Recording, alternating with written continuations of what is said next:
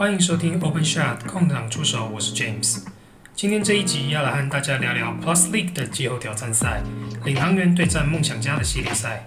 大家可以追踪我的 IG，我写了两篇文章，边听这一集边看影片更有感觉哦。现在就让我们开始吧。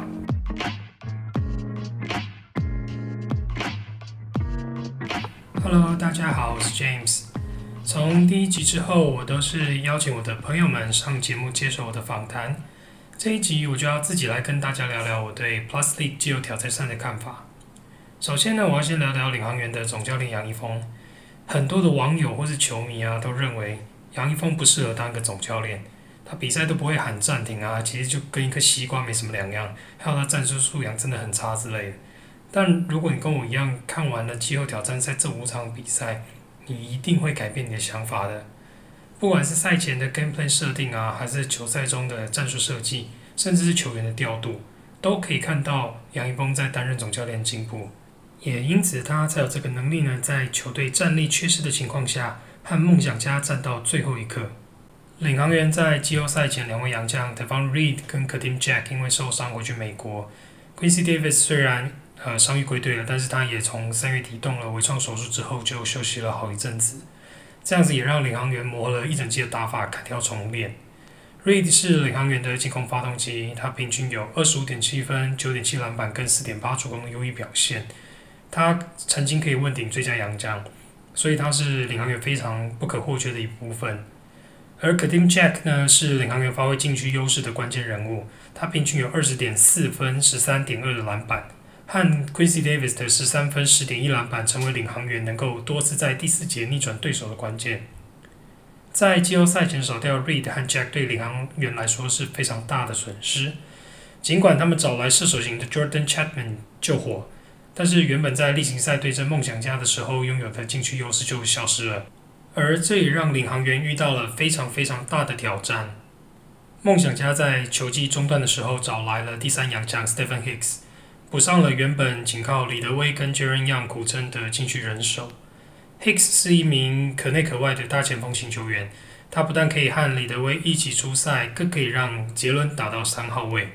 让梦想家从前锋到内线的优势提高。这也是梦想家在球季后半段多选择 Hicks 加杰伦的组合，让得分以及助攻双冠王 Anthony Tucker 留在板凳上。这样的选择虽然以账面上来看呢，损失了一个进攻发动点，但也因此让林俊杰有更多的表现机会。在季后挑战赛开打以前，虽然领航员也有 Quincy Davis 伤愈复出的好消息，但对于 Q 能够打多少的时间，还有发挥多少的影响力，其实还是有蛮多问号的啊。因此，一般的舆论呢，或是赛前分析呢，都觉得梦想家应该是占有比较大的赢球优势。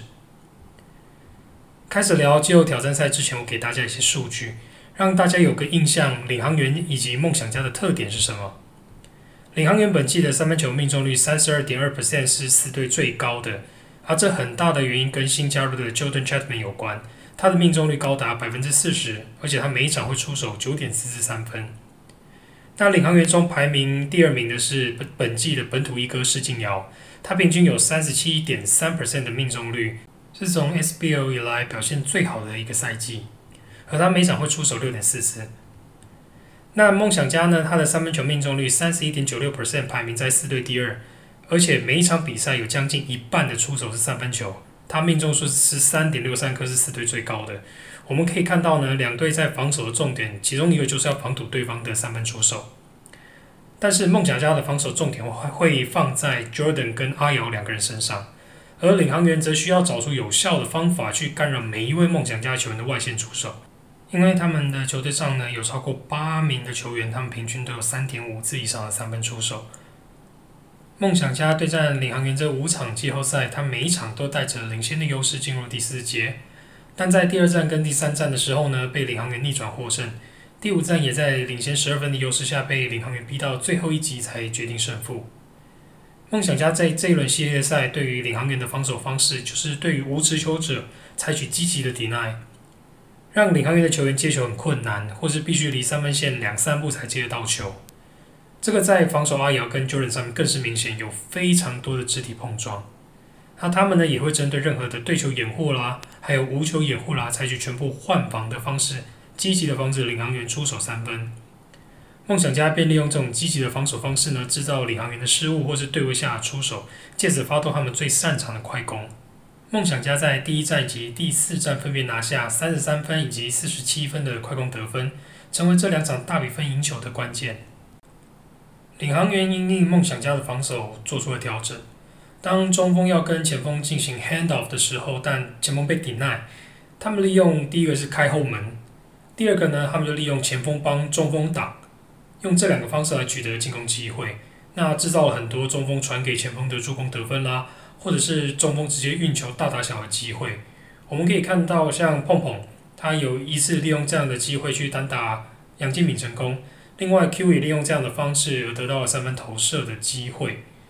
在面对梦想家的换防的时候，领航员把握了一个进攻的原则，就是一定要让换人的防守付出代价。每次对球掩护之后，领航员的中锋就会积极的把梦想家的后卫卡在身后，然后到低位要球。当梦想家的后卫守到领航员的中锋的时候，他们不会轻易的想就直接被卡在背后，他们会用一个比较积极的侧身防守或是在前防守，希望阻止呃风险很轻松的把球调给他们的中锋。那这个时候，领航员另外一个中锋便会上高位接应，然后用一个 high low 的方式，然后由中锋传球给在低位大打小的另外一个中锋，用这样的方式来破解梦想家的防守。那梦想家当然也会想到这一点嘛，那他们就会用弱边的球员去帮忙后卫，然后这个时候呢，领航员的外围的锋线球员便会产生三分出手的空档。这个战略在林俊杰上场上场的时候非常非常的明显。我们可以看到领航员会不断的利用 pick and roll，让林耀宗和陈冠全来攻击林俊杰。梦想家也不得不让林俊杰有时候要暂时下场休息，不然他会很快的累积犯规，或是让领航员的进攻可以很快的打起来。为了弥补这个换防上的缺失，梦想家最需要做的便是将杰伦放在场上。他的运动能力呢实在是太优秀了，他可以担任非常好的二线以及三线的协防者，甚至可以说他是梦想家的防守核心。他可以在领航员的中锋下滑的时候，然后从弱边快速的跑过来，然后直接把 high low 的球给拨掉。那这个系列战它有三点七五次的超解及一点五次的主攻，而且呢，它还还可以在防守之后立刻转换快攻得分。是梦想家攻守两端不可或缺的一项武器。那这个在第一站跟第四站的时候非常非常明显哦。结论就是满场跑，然后在防守之后立刻转换快攻，让领航员完全来不及回防。聊完了梦想家的防守以及领航员的应应策略之后呢，我们现在就来看看领航员这个系列赛的防守主轴以及梦想家的破解方法吧。一开始我们聊到梦想家是一支进攻主轴放在三分出手的球队。那另外，梦想家也相当擅长防守反击的快攻得分。他们对上领航员八场比赛，平均可以攻下二十八点一分的快攻得分哦。从这些数据中，我们可以看到呢，领航员进入季后赛的防守重点有两个，一个就是快攻，一个就是三分。因此，领航员采取了二三的区域联防，他们希望可以把比赛的节奏降到很慢。他们希望就防止梦想家最擅长的一项武器就是快攻。听到这里哦，大家心中可能会有个疑问啊。就是虽然说守区联防的确可以降低对手的进攻节奏，但是对于对付擅长投射三分的球队，不是应该要尽量守盯人吗？怎么会采取容易产生外线空档的区域联防呢？领航员为了这一点哦，他们下足了功夫。他们不仅在练习的时候强调每个位置帮忙还原的速度，而且他们还在区域联防中加入了盯人防守，变成了一种 match up zone 的混合防守。这一点在对方使用 pick and roll 进攻的时候非常明显，防守者会用手盯人的方式呢，将对方往底线逼，然后再不断的跟随，其他位置的防守者就会开始轮转，变成五个位置都可以用任何人替代的区域联防。那若是梦想家成功的突破到中间呢，远边的防守者会提早上前，逼使持球者提早传球，那这个防守者再还原到原本的位置。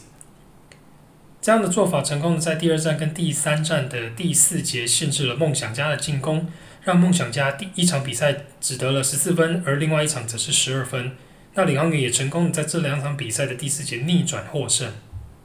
梦想家针对这样的区域联防呢，他们也做出了一些调整。他们第一个方法就是让中锋卡住手中的防守者，让四号可以在中间接到球之后得分。那第二个方法呢，是传给中间的时候，随时有另外一位队友溜底线，在所谓的 dunker spot 接应。梦想家利用这两个方法，在第四站以及第五站提升了半场进攻的效率，也因此呢，让球到中间变成了梦想家攻略区域联盟非常重要的关键。聊完了两队在攻防两端的设计之后呢，我们就可以透过数据来看看两队有没有成功的执行他们的战略。这五场比赛，梦想家都是带着双位数的领先进入到第四节，但在第二战跟第三战的时候被领航员逆转。第五战的第四节呢，也是被领航员追到最后一击失手才获得胜利。在梦想家两场大比分获胜的比赛，他们冲线展现了他们的优势。他们的三分命中率呢，三十一点七 percent 和例行赛差不多，而快攻得分分别是三十三分以及四十七分，其中透过制造对手失误后的反快攻分别是十一分以及十八分哦。第一站制造了领航员十九次的失误，而第四站制造十七次，而且这两场比赛都把他们的命中率压在只有三十 percent。领航员成功逆转的两场比赛，把梦想家的快攻得分限制在二十分以及十七分。自己在进攻方法上的调整呢，不仅将失误减少到十四次以及十三次，整体命中率提高到了三十六 percent。虽然还不是非常高，但是也是很好的进步，也把梦想家的命中率从两场赢球的四十三 percent 压到三十六 percent。领航员调整上更成功的，其实呢是在于第四节的防守。梦想家两场输球的第四节，平均只有二十六 percent 命中率，而且还发生了五点五次的失误，没有办法在第四节成功的关门。在第五站开打之前呢，我就有想过，如果我是领航员的教练团，我会给总教练两个建议。第一个呢，就是持续让 Q 留在板凳上，只要三节结束不要落后超过十五分，都可以保留 Q 的体力。让 Q 在第四节的时候呢，在梦想家两洋将只能上一个情况下全力出击。第二个就是持续的攻击梦想家的换防，不断的利用大打小的机会制造梦想家后卫的犯规麻烦，还有在对手协防的时候产生外线射手的空档出手机会。就算前面四站外线的投篮准度实在是不是很好，但只要一直做对的事情呢，一定会有好的结果，手感一定会慢慢的恢复。而如果是梦想家的教练团，第一个建议就是让钱肯尼搭配杨敬敏先发，前场仍然保持杰伦、李德威及 Hicks 的组合，而且由杨敬敏负责控球。杨敬敏的失误率比较低，而且经验丰富，他能够掌握球场的节奏。钱肯尼可以用积极的身体接触防守施金瑶，这样的组合也能让换防之后对位不会产生太大的问题。第二个就是在半场进攻的时候，让杰伦待在底线而不是在外围，让 Hicks 上中接应。第三个就是第四节的时候，让杰伦出赛搭配李德威，并且让一直没有上场的谭杰龙上场担任延伸四号，这样可以拉开球场空间，更有利于杰伦进攻。而在防守上也不用担心，只有李德威可以对付 Q，还有个谭杰龙可以帮忙。第五站的两边都已经调整完毕，赛前的部署也都非常清楚，防守跟进攻的重点是什么，大家都非常了解，剩下就是要看球员临场的表现。两队都缴出了五场以来最佳的三分球命中率，领航员是四十一点二 percent，而梦想家则是三十八点六 percent。这一场比赛走势其实跟第二战跟第三战有点像，梦想家靠着十四分的快攻得分取得前三节比赛的优势，而第四节呢却被领航员限制到只有两分的快攻得分，而且啊领航员靠着单节二十投十一中的命中率攻下三十一分。不过就像我开始所说的。球员的临场表现决定了这场比赛的胜负。第四节独得十三分，帮助领航员反攻的张根玉，在比赛剩一分钟，球队落后两分的时候，发生了一个关键的快攻失误。而整个系列赛三分球二十四投仅五中的 Wako，却在三十四秒的时候投进了一球关键的三分，将比数拉到五分。虽然之后领航员发前场球的时候，利用一个漂亮的战术，让张根玉投进了底角三分。在比赛剩下二十六秒的时候，把比分追到只剩下两分的差距。接着梦想家发后场球的时候，领航员马上犯规，此时比赛停在二十三秒，梦想家也随即叫了一个暂停。接下来是比赛关键的一个地方，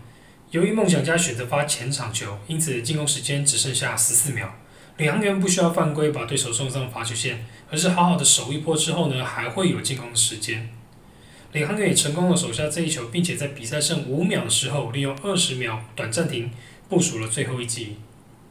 虽然这一个在底线的电梯战术被梦想家识破，无法产生底角 Jordan 的出手机会，但仍然成功的交给阿瑶，让他出手最后一击。很可惜这一球没有进，也让梦想家成功的晋级冠军战。这个系列赛打得非常精彩。领航员跟梦想家都能够在输球之后重新调整，不会被大比分的输球或是第四节被逆转而士气低迷。我们可以在这个系列赛看到两支球队的教练团调整都是非常非常有效的。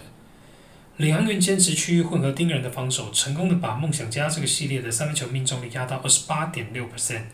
而梦想家积极的身体接触、抵耐接球者以及换防的策略呢，成功把领航员的三分命中率限制在二十九点六 percent。或许很多人会觉得，要是领航员不要坚持守区，就不会让挖口在第五站投进关键的三分。但换个角度想，要是领航员不坚持这样的防守，很可能这个系列赛根本达不到第五站。梦想家在第二站让 Tucker 搭配 Hicks 出赛，而最后被逆转之后，也做出了调整。在接下来的三场比赛都让杰伦搭配 Hicks 出赛。